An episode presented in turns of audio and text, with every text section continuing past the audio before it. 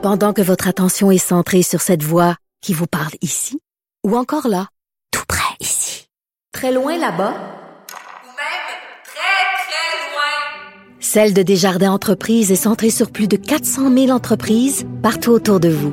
Depuis plus de 120 ans, nos équipes dédiées accompagnent les entrepreneurs d'ici à chaque étape pour qu'ils puissent rester centrés sur ce qui compte, la croissance de leur entreprise.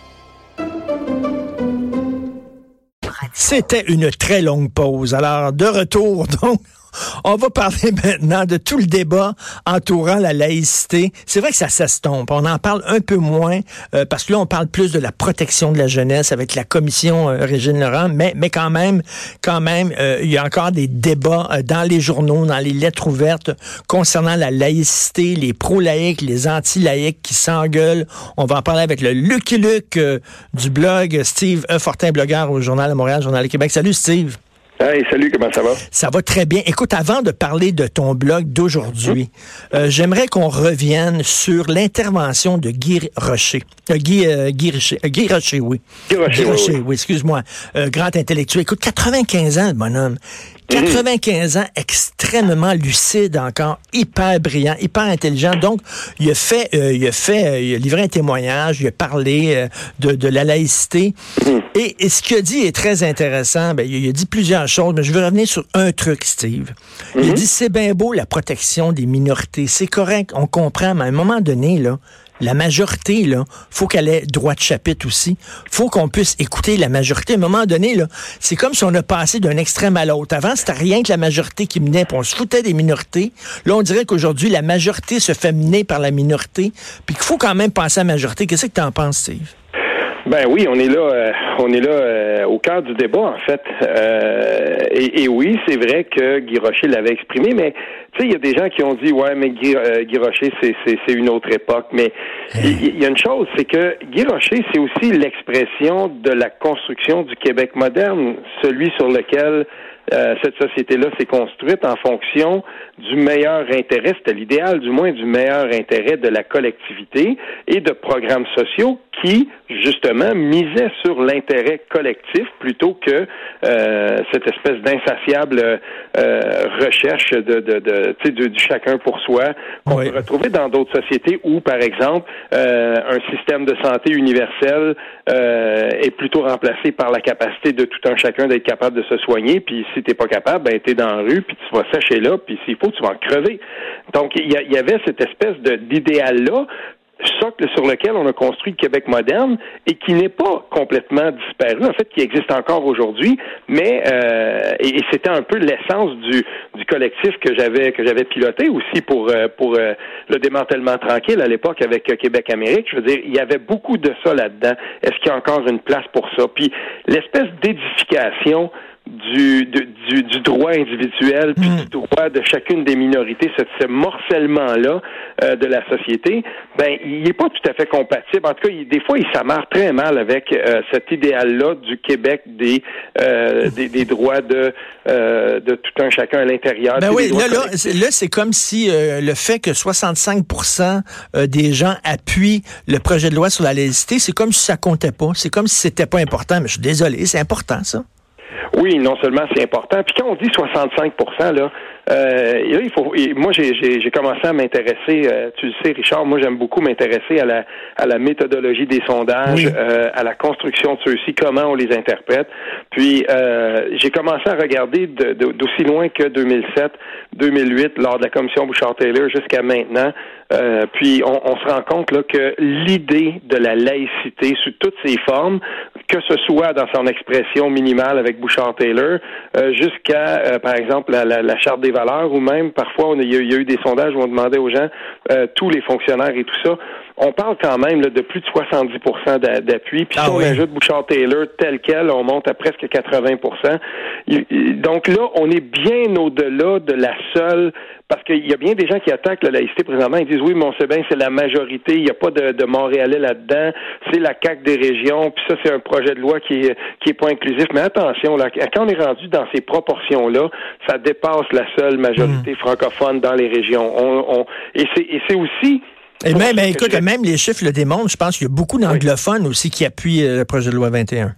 c'est pour ça que j'en appelle dans ma réponse au texte de Louis Balthazar, on y reviendra peut-être tantôt, mais sur, le blog que j'ai publié aujourd'hui, j'en appelle, euh, par exemple, à l'expertise et au travail que fait le, secrétaire ou par le, ben, le secrétaire, le, représentant du secrétaire au, euh, aux affaires anglophones du gouvernement de la CAQ, Christopher Skeet, le, député de Laval, Sainte-Rose.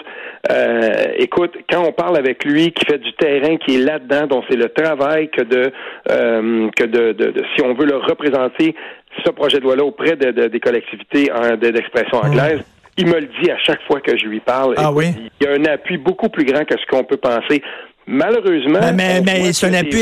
Il, parle, il parle pas beaucoup, par exemple. Les seuls qu'on entend parler, c'est le maire d'Amstead, puis tout ça, puis Charles Taylor, des anglophones. Ben, c'est ça qui est dommage, parce qu'on donne la parole souvent de façon trop facile, trop automatique à des gens qui euh, semblent vouloir s'exprimer au nom de la majorité ou presque de l'ensemble de ces collectivités-là, alors que c'est pas le cas.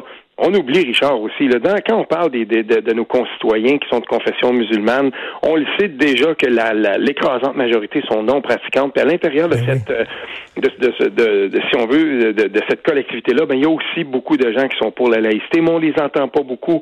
Puis quand on quand on les laisse s'exprimer, ben souvent c'est par opposition. Par exemple, à Radio Canada, si on décide de laisser s'exprimer une, une, dame musulmane qui va être pour le projet de loi 21, la plupart du temps, ça va être dans le cadre d'un débat. On va s'assurer l'encadrer avec quelqu'un qui va pouvoir lui répondre. Tandis que de l'autre côté, ben c'est pas si automatique que ça. On l'entend beaucoup la voix des femmes musulmanes qui sont contre ce projet de loi-là. Puis des fois, c'est pas toujours les meilleurs représentants, les, les, meilleurs ben représentants qui, vont, qui vont le faire. C'est parce que c'est tu quoi? Pour la télévision, ça fait de la bonne TV parce qu'elle porte le voile, c'est visuel, tu comprends? Alors que les autres, les autres femmes musulmanes qui sont pour la laïcité, elles sont comme toi puis moi puis comme les autres femmes, elles ont pas de signe religieux qui leur dit je suis musulmane. Fait qu'on on dirait que les les, les médias ont le réflexe de toujours, quand on veut montrer une musulmane à l'écran, faut qu'elle soit voilée. Ben, en tout cas, c'est bien dommage parce que sans farce, on, on, on peut compter sur euh, l'expertise sur l'expérience de vie, par exemple, d'une de, dame comme Fatima Ouda Pépin, la première femme de, de, de, de, confession musulmane qui a été élue à l'Assemblée nationale. Euh, elle a une longue expérience parlementaire. On peut pas l'accuser d'être une méchante séparatiste identitaire et tout ça. C'est pas du tout ça. Il faut être capable de, de, se référer à l'expertise de, de, gens comme ça. Puis, euh, je veux dire, s'il y avait une justice, on entendrait beaucoup plus souvent Fatima Ouda Pépin. Tout à fait. Et écoute, je veux revenir sur ton blog aujourd'hui. Puis là, on va le mettre en contexte, Steve, parce qu'il y a des jeunes qui, il y a des jeunes qui nous écoutent. Gérald Godin, pour eux autres, ça leur dit peut-être pas grand-chose, malheureusement, malheureusement, mais bon. Hum. Gérald Godin, qui était ministre du PQ, du Parti québécois adoré des communautés ethniques. D'ailleurs, c'était quelqu'un qui, aimait beaucoup euh, les gens des communautés culturelles. Tu sais, c'est celui qui faisait un pont entre les, les, Québécois de blanc de souche et les communautés culturelles. Donc, Louis Balthazar, grand intellectuel dans le devoir, il dit que nous avons un peu trahi l'idéal de Gérald Godin, c'est-à-dire que Gérald Godin pensait aux minorités ethniques, aux minorités culturelles, il voulait un Québec multiculturaliste, dit-il, alors qu'aujourd'hui, on est, on dirait qu'on laisse tomber euh, on laisse tomber les, gens des ethnies avec un projet comme le projet de loi 21. Donc, on, il dit, le Louis Balthazar, qu'on a trahi les idéaux de Gérald Godin. Toi, mhm. tu lui réponds. Oui, mais en fait, euh, je ne sais pas si euh, si si Gérald Godin, je pense pas qu'il aurait utilisé multiculturel, il aurait plutôt utilisé multiethnique. Oui. Mais en effet, mais là, ce qui se passe par rapport à ça, puis moi j'ai de la difficulté avec ça parce que si on, on, se réfère à l'idéal de Gérald Godin d'il y a 40 ans, puis qu'on n'explique pas, ce faisant, le chemin qui a été parcouru depuis 40 ans, puis euh, l'environnement social, l'environnement démographique dans lequel on vit présentement, ben là, il y a une faille, euh, il y a une faille dans le raisonnement qui est très importante puis qu'il faut souligner absolument. Parce que le Québec de Gérald Godin de 1977, c'est certainement pas le Québec de 2019 qu'on voit présentement. Puis entre les deux, il s'est passé pas mal de choses. Notamment, il y a eu, euh, il y a eu un long règne libéral de 15 ans pendant lequel on a fait euh, grimper de beaucoup les seuils d'immigration. Ce que je ne critique pas, mais ce que je dis par contre, c'est que et, il y a qu'à regarder les statistiques, au prorata de la population, le Québec, en accueillant 55 000 euh, immigrants, grosso modo, par année, là, toutes toute catégories confondues, ben, quand on regarde au prorata du, du nombre total de gens qu'il y a ici, là, c'est un rythme qui est plus accéléré que la France, que l'Angleterre, que l'Allemagne, puis on le fait bien. Puis les hmm. Québécois sont accueillants, puis on le dit pas assez souvent, et ça s'est fait sans heure majeure. Là. Il n'y a pas eu de grande crise majeure. Il n'y a pas eu d'image où on voit là, que la, la racaille et tout ça. Ça, s'est pas passé comme ça ici. On le fait bien. Puis on oublie de le dire, mais aussi ce qui s'est passé pendant les années libérales, et c'est capital, Richard, euh, Richard c'est que on a mis de côté, la vérificatrice générale euh, l'avait souligné, le, le, ouais, la vérificatrice générale l'avait souligné à grand trait, elle avait dit il y a un échec complet de la francisation ben, et surtout, on ne s'est pas occupé d'intégration à la majorité ben, francophone au Québec. C'est ça qui est C'est ça qui est très important dans ton texte parce que Louis Balthazar dit ah Gérald Godin à l'époque là tu dis attends une minute là dans les 40 dernières années là parce que c'est c'est passé 40 ans depuis euh, depuis euh, Gérald Godin ça a changé au Québec. Premièrement l'immigration a augmenté. Il y a beaucoup plus d'immigrants qu'avant. Euh, on a on a on a coupé dans la francisation donc ils sont de moins en moins francisés de plus en plus anglophones. Ils sont parqués à mon Montréal, souvent dans des ghettos. Euh, ils sont, tu sais, c'est comme là de, de, de, de, critiquer le Québec d'aujourd'hui à la lumière de ce qu'il était il y a 40 ans, je trouve que c'est de la mauvaise foi de la part de Louis ben, en tout cas, il faut, il faut au moins, euh, c'est l'objet de mon texte, il faut au moins être capable de dire attention, parce que si on est pour le faire, retournons donc au discours, puis j'ai mis l'hyperlien, on peut cliquer dans mon texte pour l'hyperlien pour aller euh, consulter soi-même le discours de René Lévesque en 1970, quand il parle de l'immigration, il dit il y a deux ministères de l'immigration, celui du Canada pour nous noyer, puis celui du Québec pour être capable de, de si on veut, de contrôler la noyade. Dire ça aujourd'hui, là, René Lévesque serait, il serait cloué au pilori, ce serait terminé. Mais déjà, on savait que c'était possible que, l'immigration soit instrumentalisée. Puis on l'oublie ça, que ça a hmm. déjà été fait et que ça existe. Il faut pas le nier là à un moment donné. c'est possible que ce soit fait. Ce qu'il y a eu le gros changement qu'il y a eu, puis c'est un changement qui est assez étonnant et que je m'explique pas. Peut-être que toi, tu as, réfléchi là-dessus, Steve. C'est qu'avant, hmm. quand tu étais nationaliste, tu étais nécessairement contre le multiculturalisme. Un allait avec l'autre. Alors qu'aujourd'hui, on se retrouve avec cette, cette position bizarre que tu as des nationalistes qui défendent le multiculturalisme. Tu dis, ben, voyons. Oui, mais ça, ça c'est la, ça va être l'objet d'un texte que je vais écrire là dans, ben, sur lequel je travaille déjà en ce moment. Tu sais que, euh, par exemple, Sol Zanetti puis Catherine Dorion ont décidé qu'ils faisaient, qu'ils lançaient leur propre Saint-Jean et tout ça. Moi, a priori, là, euh, j'étais plutôt d'accord avec ça, puis je saluais l'idée. Je suis pas trop du, type plein d'Abraham moi-même. Là, euh, on s'en fait des fêtes nous aussi, puis on convie le monde. Puis il y a une belle petite Saint-Jean à Hall depuis quelques années là, dans, dans, si on veut, pour ceux qui connaissent un peu la place, quand tu place Aubry, là, là où il y a les bars dans le vieux Hall, je veux dire, on fait une belle petite Saint-Jean là-bas qui est super le fun, qui est inclusive. Moi, j'ai pas de trouble avec ça. Mais ce qui m'a complètement soufflé, c'est de voir à quel point des deux côtés, je voyais des gens sur les réseaux sociaux qui disaient, ben tant mieux si on fait ça, on n'aura pas les maudits identitaires dans nos pattes. Puis de l'autre côté, tu avais les identitaires qui disaient, ben voilà, regardez, ils sont tout le temps en train de faire leur petite affaire. Il est en train de se développer une inimitié, une espèce de, de euh, euh, une, littéralement une hargne entre ces deux clans-là, qui, qui me rappelle celle qui existe, euh, qui existait avec les fédéralistes puis les séparatistes avant. Mais, mais, là, c'est le mouvement nationaliste qui est en train de se diviser en deux. Ah, tout à fait, mais là, euh, en tout cas, je, je sais pas, moi j'ai lu quelque chose du, euh, du, sociologue Michel Roche euh, sur son compte Facebook il n'y a pas tellement longtemps. Lui, il allait un cran plus loin, puis il, il élaborait en disant, ben, la suite logique euh, si on veut, par rapport à la question nationale, des gens qui se réclament justement du, euh, si on veut, de l'indépendantisme inclusif, celui qui, celui qui prend le multiculturalisme, ben c'est l'abandon de la cause de l'indépendance. Pour lui, ça faisait, ça ben faisait oui, ben oui. mais c'était intéressant quand même comme point de vue. Mais ça me fait penser, tu sais, dans les années 70, euh, la gauche était morcelée. Il y avait les marxistes, les marxistes-léninistes, les maoïstes, les socialistes, puis tout ce monde-là saillissait les uns les autres. Et là, ça doit faire le jeu des fédéralistes de voir que les nationalistes se chicanent entre nationalistes identitaires et nationalistes inclusifs, puis que les deux se chicanent. Écoute, divisés pour mieux régner, là.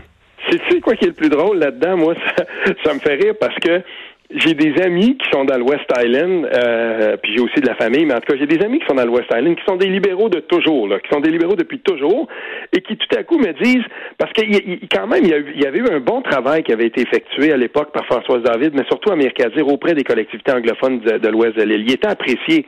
Puis cette espèce d'ambiguïté qu'il y avait sur la question nationale, il la cultivait bien parce que ça les rendait quand même pas infréquentable auprès de ces gens-là. Puis là, il est en train de se passer ce, cette, drôle de, de, de chose que euh, les gens de Québec solidaire deviennent de plus en plus attrayants pour ceux qui, justement, préfèrent une, position encore plus assumée contre le projet de loi 21, parce que c'est hmm. Québec solidaire qui a la position la plus assumée dans ce, dans ce dossier-là. Donc, en effet, il y a un morcellement, mais il explose ce morcellement-là. On est encore dedans, on est tellement content, contemporain de celui-ci que c'est difficile de savoir exactement où tout ça va tomber, parce que les plaques tectoniques changent puis euh, dans tout ça, ben, tu as un gouvernement qui lui euh, voit ça, qui est en train de conforter ses appuis ben parce que manifestement, il, il, déborde des appuis simplement que du Québec euh, dans les régions. Là. Quand tu es rendu à 50 de 55 puis 60% de taux de satisfaction, ça veut dire que tu satisfais pas mal plus de monde que le peu de crédit qu'on lui donne. Écoute, Steve, avant de terminer, je veux revenir sur la, la, la, Saint-Jean de Sol et euh, Sol et Catherine, OK? Mm-hmm. Euh, je sais pas, c'est comme s'ils disaient on veut être entre nous.